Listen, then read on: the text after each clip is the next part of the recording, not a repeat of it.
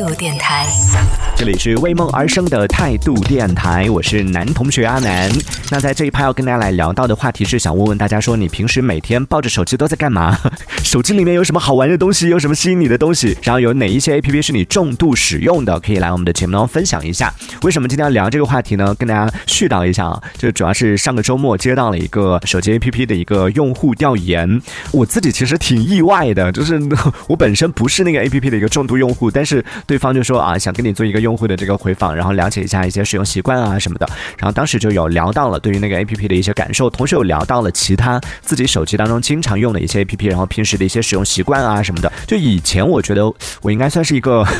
时尚弄潮儿吧，就是我的手机里边，我觉得应该挺包罗万象的，感觉好像打开什么都有。而且我一直觉得我自己涉猎挺广的，从金融圈到科技圈到文学圈到娱乐圈，我感觉好像都有涉猎吧。结果没想到，就仔细一回想，发现好像真的平时用的比较多的，也就只有那么几个 A P P。虽然说我今天特地去看了一下，我手机里面有将近，可能也算不上多吧，可能也就两百个，接近两百个这个手机当中的应用程序，但是实际上平时用得到的也就不可能不到十个吧。啊，而且呢，关注的领域其实真的挺窄的。所以那我就决定，接下来呢，我会在未来的节目当中开辟一个新单元，叫做“让我看看你的手机”。各位朋友们，来节目当中分享一下，希望通过这样的一个新单元，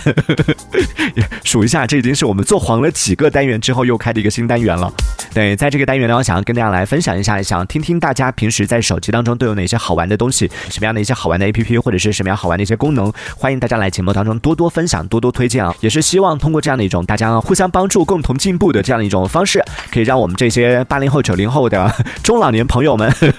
也能够紧紧的抓住时尚的潮流的尾巴，不至于被现在所谓的 Z 世代给抛弃淘汰掉。可以在节目下方的评论区当中用文字的方式发送你经常使用的 APP，或者说是你的一些使用感受，想要推荐的一些功能，可以来跟我们进行一个分享。那今天作为我们这个让我看看你的手机这样的一个新单元的第一期节目，为表诚意，我真的是寄出了大招，真的是寄出了我自己私藏的一款 APP，这个真的是良心推荐啊！各位朋友们，听清楚了，今天要跟大家分享的这款 APP 的名字叫做抖音。哎，各位朋友，先别急着换台，好不好？为什么今天要把抖音放在我们的这个节目当中，作为重磅推荐，作为第一款要来跟大家分享的 APP 呢？当然也是有一定的原因。首先，我自己确实是抖音的一个重度用户啊，所以呢也会有比较多的一些使用心得可以来和大家分享。当然，还有一个比较重要的原因，真的出乎我的意料，不问不知道，一问吓一跳。我在我身边居然有很多朋友，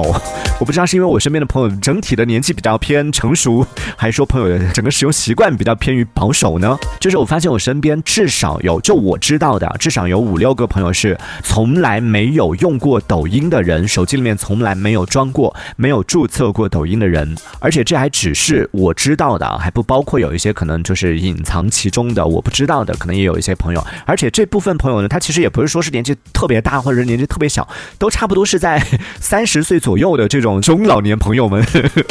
这些中年朋友们，他们竟然都没有在用抖音，所以就让我有一点惊讶。我在问到他们说为什么不用的时候，他们很多朋友给出的这个答案都是说觉得，嗯，要么是觉得上面内容太 low 了，或者就是觉得，哎呀，刷短视频真的太浪费时间了。所以今天作为一个时尚的弄潮儿。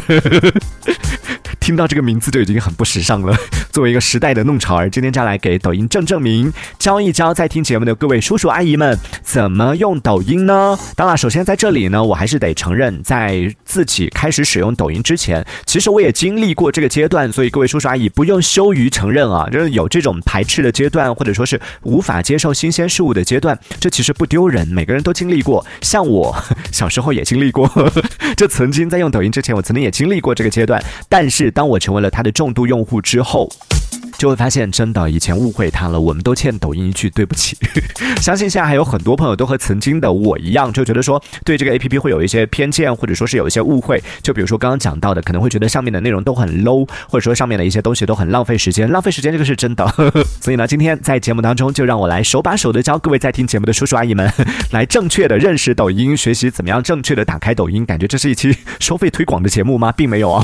节目当中纯公益的来进行介绍的。那在啊之前我们的节目当中，其实我已经跟大家分享过很多，就是我经常在抖音上会关注的一些内容。比如说当中关注的最多的，我抖音上现在已经关注到两百多个号了，之前是一百多，现在已经到两百多。两百多个账号里边有差不多将近两百个吧，应该都是这个影视解说类的一些账号，所以我是属于重度用户当中的这个重度依赖抖音当中的这种影视解说的这样的一一个一个用户。因为平时就没有太多的时间去追剧啊什么的，因为特别是像那种什么韩剧、日剧这种，呃，当然也有那这种比较高品质的，就是值得你花一些时间慢慢的去看的。但是特别是韩剧，你就会发现很多都是属于那种质量不太高，然后也不太值得你花那么长时间去追的。所以对于这种类型的剧集呢，你在抖音上有一些它那种剧集快速解说的，可能十分钟讲完一部剧的这种方式，用这种方式来追，其实你是效率非常高的。所以从这个角度来说，虽然说刷抖音确实。非常浪费时间，但是用这样的方式来追剧的话，又可以帮你省下不少时间。当然，你可以说，那你可以不用看这个剧啊，但是我就是想看啊，对不对？顶楼那么精彩，对不对？为什么不看？鱿鱼游戏啊，鱿鱼游戏是比较值得去看全剧的。所以所以就是有这样的情况，就是有一些剧你不确定说它到底好不好看的话，你可以在上面先通过这种快速解说的方式来看，然后看完之后发现啊，其实也没什么特别吸引你的点，或者说不值得你花更多时时间去看的话，那看完了也就过了。但对于有一些就是确实看完之后你觉得哇里边。有一些细节值得你去再认真的去回看的，你再去看它的完整的这个剧集，其实这我觉得也是一种就帮你挑选好剧的一种方法啊。之前我还分享过，在节目当中有说过，就是我关注的抖音的账号，除了影视剧解说之外呢，还有像比如说赶海的，作为一个内陆的孩子，就真的看这样的一些赶海的视频，会让自己觉得非常开心。还有关注了一个房车旅行的一个小哥哥，后来 我才知道，哦，原来做房车旅行这件事情不止他一个人在做，抖音上已经有很多。甚至有的已经做成大 V 的这种账号，就有很多人在做这件事情，就觉得还挺羡慕他们的。同时呢，还有啊，前两天在节目当中跟大家分享到的一档综艺节目，也是在抖音上追的。我当时也有点惊讶，说啊，在这样小的屏幕上，在手机上面追综艺，抖音上面追综艺会不会有点？但是没想到，就真的现在，甚至说它上面抖音它有出了，抖音也好，快手也好，这样的短视频平台，它已经出了就自制的一些综艺，甚至独家的一些综艺。比如说在前两天的节目当中跟大家推荐到的，很高兴认识你，就。是一档真的是品质非常高、质量非常高的一档慢综艺，在这里也值得再一次的向大家推荐啊！这个是我之前在节目当中跟大家分享过的内容，撑起了我们今天的半期节目。接下来，接下来还要跟大家做更多的一些分享啊！那说到抖音呢，像我身边就有很多朋友，他们就是，特别是那些不用抖音的朋友啊，他们对抖音的印象就是说，虽然我不用，但是我都知道，嗯，上面就是满屏都充斥着各种各样的洗脑神曲，还有就是一些魔性的笑声啊，各种各样的一些土味视频啊这一类的，确实不可否认，里边确实有很多这种内容，但。是这并不是全部，就是当你开始使用，开始去有一些自己的这种偏好，有一些关注了之后，你会发现，其实真的，各位朋友，赶快放下你的刻板印象，好不好？里边真的内容挺丰富多彩的。接下来让我给大家开打开这个新世界的大门，跟大家介绍一下抖音当中都有哪些值得关注的，特别是我最近，哎呀，我最近关注的这些号啊，都是宝藏啊。虽然说人气本身都也很高，但是我真的还是有点舍不得跟大家分享啊。首先呢，要客观的来看啊，确实这个 A P P 我也并不是说抖音它有多么的高大上。只是说，在抖音当中，确实它内容的涉及的范围会比较广。这期节目对于经常刷抖音的朋友，或者说是对抖音非常熟悉的这种重度用户来说呢，可能 没有太多的教育意义。但是也可以交流一下，你平时都关注了哪些好玩的账号，也可以来跟我分享一下。那对于那些从来没有用过抖音的叔叔阿姨们，一定要认真收听啊！在今天的节目当中，我也会跟大家来分享一些，就是我自己有关注的一些，甚至最近有点中毒有点深的一些账号，跟大家讲讲我是怎么在 抖音上 学习到凌晨三点的，怎样从一个学渣变成了爱学习的学渣的，也可以跟大家分享一下。那首先要跟大家安利到的就是我最近有关注的一个稍微。有点有点虐的一个。账号 其实之前节目当中有跟大家安利过他的另外一个账号了，叫做可爱 P，也算是在抖音当中的一个大 V 了。不知道有没有朋友记得的？之前我们在直播节目当中有推荐过的一个小姐姐，就是那个学播音主持的那个小姐姐，因为她声音非常可爱嘛，再加上她的视频的整体风格都属于那种很搞怪的，所以在抖音上也是爆火。特别值得一提的是，因为她之前的视频呢都没有露脸，都是要么就是放她的 下半身，但合法的合法的下半身的这个视频，要么就比如说走路啊。或者他这个拍拍他的小手啊这一类的，就用这样的方式，只是以他的声音比较特别嘛，声音听起来比较可爱，然后比较搞怪，以这样的风格爆火之后，他就在他的视频里面账号里面就立下一个 flag，就说当他的粉丝达到多少数值之后，他就会露脸。结果呢，他真的露脸了，而且他露脸这件事情也是上热搜了。很多其实这种主播挺多的，之前通过声音或者说通过不露脸的方式，通过这种神秘感吸引一些粉丝，然后等到露脸了之后，哇，一下子就 粉丝就脱粉了。这种情况很多，但可爱 P 比较厉害的就是他在露脸之后，不但没有减粉，没有这个脱粉，还有大量的粉丝因为他可爱的这个外表之哦看到了他的真人之后更喜欢他了，呵 呵和他的声音真的是差的也是挺多的。听声音就像是一个可爱的小男孩，但是看到他的形象的时候，又是一个就是明明可以靠脸吃饭，明明可以靠脸来做这个网红，他就要靠声音、靠实力，也确实是非常耐打的一个小姐姐啊。感兴趣朋友可以去关注一下。但是今天节目当中要跟大家推荐的不是可爱 P 这个账号，而是可爱 P 是老大的这个账号。这个账号是她和她的男朋友的，就确切的说应该是她男朋友的账号被她征用了。之前是她男朋友在用的，更新一些两个人的日常，所以呢你就知道为什么我说这个账号稍微有点虐了啊，是一个日常撒狗粮的一个账号。但是各位朋友们先不要急着换台，我知道很多人都不爱吃狗粮，我也是，但这个账号真的不一样。说实话，就在看这种撒狗粮的视频的时候，一正常人看的起这种表情应该都是咦一脸嫌弃的，但是在看可爱 P 是老大的这样的一个账号的时候，全程都是那种姨母笑，你知道吗？带着慈祥的微笑，而且不知道怎么回事儿，里边有好几个视频看到自己竟然看到有点鼻酸呢。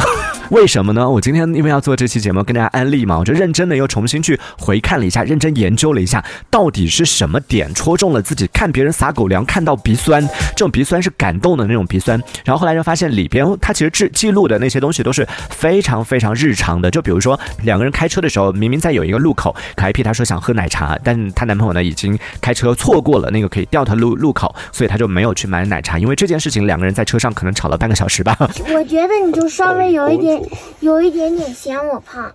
我早上我我说我喝了一杯，嗯，我还给你讲了，早上我其实可以不给你讲的，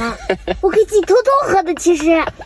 嘛要跟你汇报我早上喝了什么？我早上喝了杯全糖。你说啊，你还喝全糖呢？你不是平时都喝三分糖的吗？你那时候就觉得我有点我怎么喝去？然后刚刚路过那儿，我就还想喝一杯。你不说，嗯、我们这儿停不了车，买不了，买不了。这停不了车，前面不能转头了。然后还说了一句：“你早上不是喝了一杯吗？”这就是重点。你一天只吃一顿饭吗？难道？我们以前从那儿拐过，我以前还喝过那个。你看这个路口，我们在这儿，我们是这样过去的。这个路口它只有公交车和出租车能拐，我们拐不了吧？现在以前我们拐过吗？以前生活里边这样的一些琐碎的小事出现一些小摩擦，然后两个人通过一番沟通之后，最后和好了，就是这样的一个过程。看完之后，莫名的就会让你觉得。啊，好暖哦！特别是可爱 P 她那种可爱的声音，然后她男朋友就一脸宠溺的那种表情，在两个 结合在一起的时候，就莫名的有一种就暖感。感兴趣朋友可以去看一下。还有啊，另外一类视频是属于那种有一点小综艺性质的，他们俩经常会玩一些小游戏啊，比如说什么真心话大冒险，或者是各种各样的一些这种自己发明出来的一些小游戏。两个人在玩这些小游戏的时候，你会觉得啊，好幼稚啊。然后在两个人做这样的一些啊游戏互动的时候，你会觉得明明是一些很幼稚的想法，但是她男朋友却愿意陪她 陪她玩。作为一个成熟男性，愿意耐着性子的陪她去玩什么摸那个鳄鱼牙齿的那种游戏。今天我们要玩个爆炸小游戏，叫做鳄鱼的谎言。讲讲，被咬到的人要说一个对方不知道的秘密啊。好刺激！哇！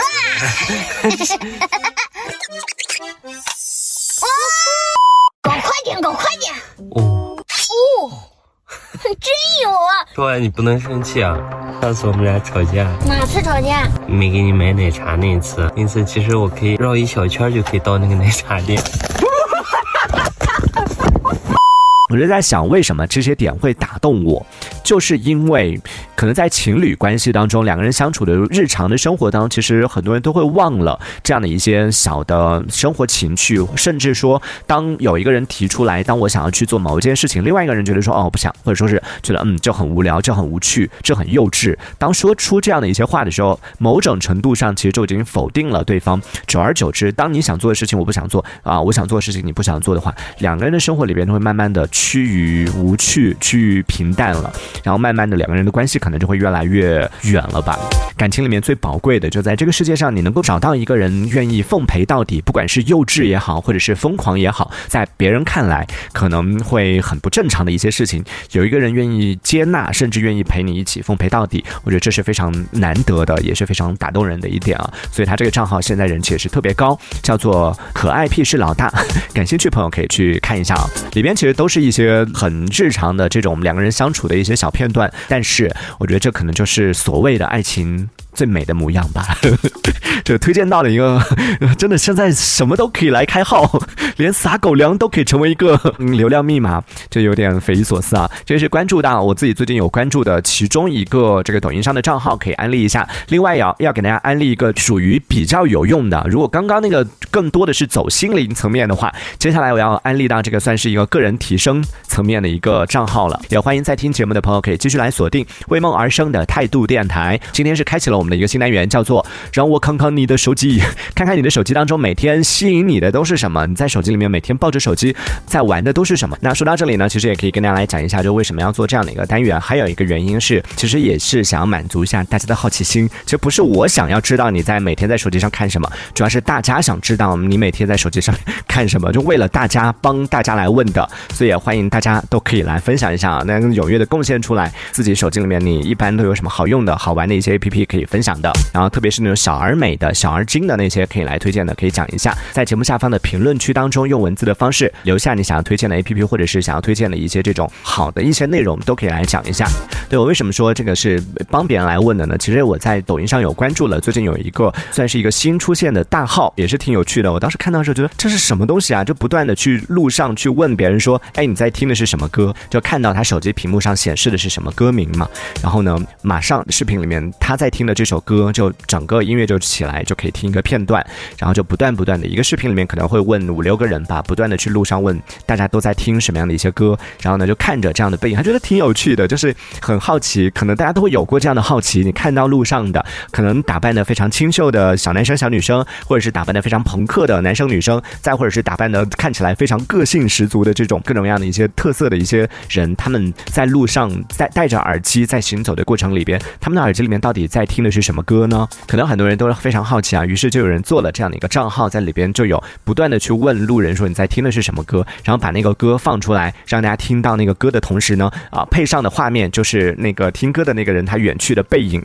就看着他远去的背影，就想象得到他此时此刻耳机里边虽然他的步伐是走的那么轻盈，但殊知殊不知他耳机里面可能在放的是一首很悲壮的歌，或者是一首很这个动次大次的一首歌，但是从表面上，从我们每天在路上看到这些人。他们的神情，他们的行走的步伐节奏，其实你是看不出来他的这个音乐的节奏，看不出来他在听的是什么歌的，甚至你看不出来说哇，就看起来那么朴素的一个小姐姐，竟然听那么重金属的一首歌，也确实会有一种反差的感觉啊。你好，帅哥，就是能不能现在看一下你手机在听什么歌？OK，谢谢。好。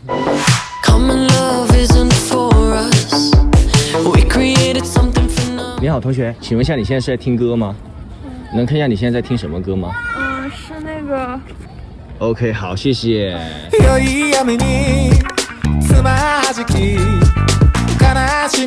请问一下，你现在是在听歌吗？啊，对。能看一下你在听什么吗？好，谢谢。差一点我就错过你，不知为什么有些能。那接下来要跟大家安利到的一个就是让我。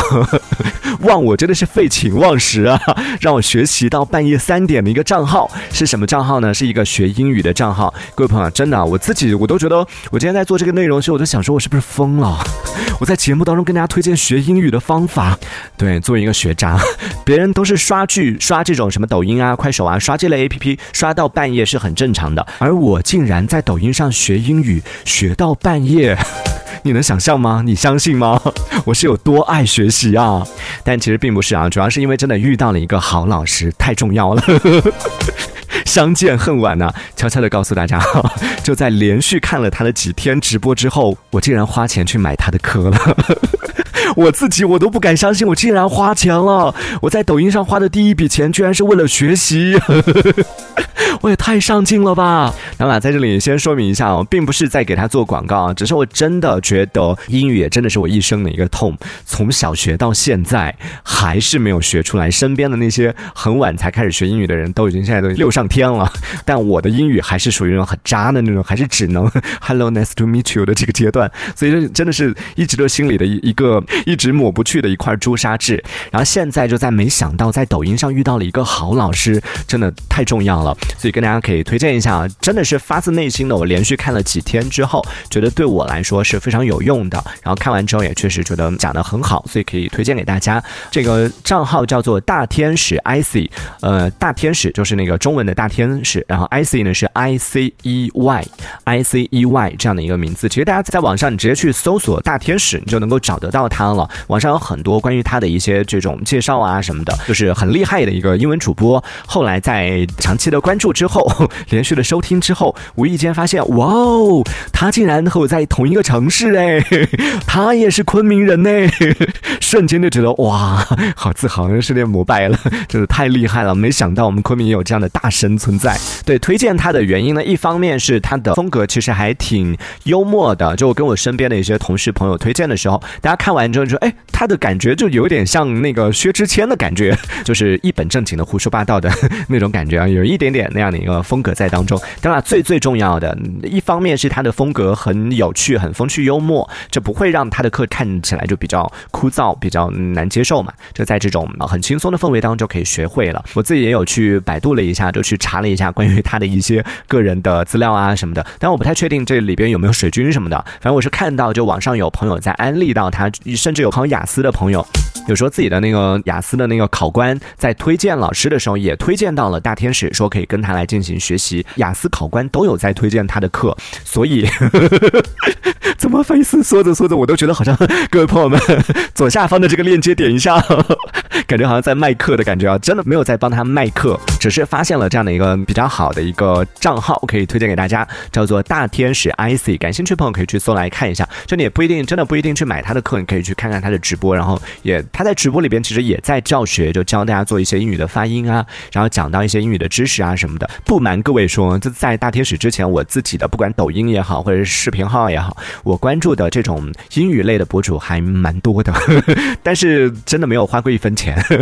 他是第一个撬动我的钱包的男人，所以感兴趣的朋友可以去看一下他的教学，看看你自己是不是能接受。对于想要学习英语的朋友，可以去了解一下我们这一节讲到的大天使的这个学英语的账号，以及我们上一节。讲到的可 IP 的这两个账号呢，是着重的给大家来推荐到的。我在抖音上有关注到，可以强烈安利给大家的，算是一些宝藏级的这种博主。除了这两个之外呢，其实我最近在抖音上还有关注一些我觉得有点怪的视频。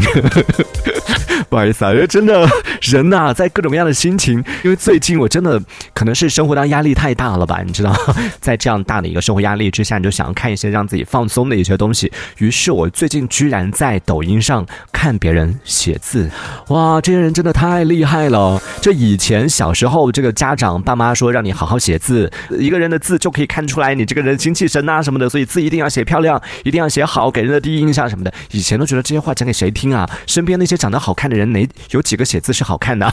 反倒你会觉得身边是好看的那些人写字都很难看，所以你会，这一直都是我自己 就安慰自己的，就没关系，写字不好证明你长得好。忽略了另外一件事情，嗯，也有一些嗯、长得不好的人写字也是不好看的，比如说我，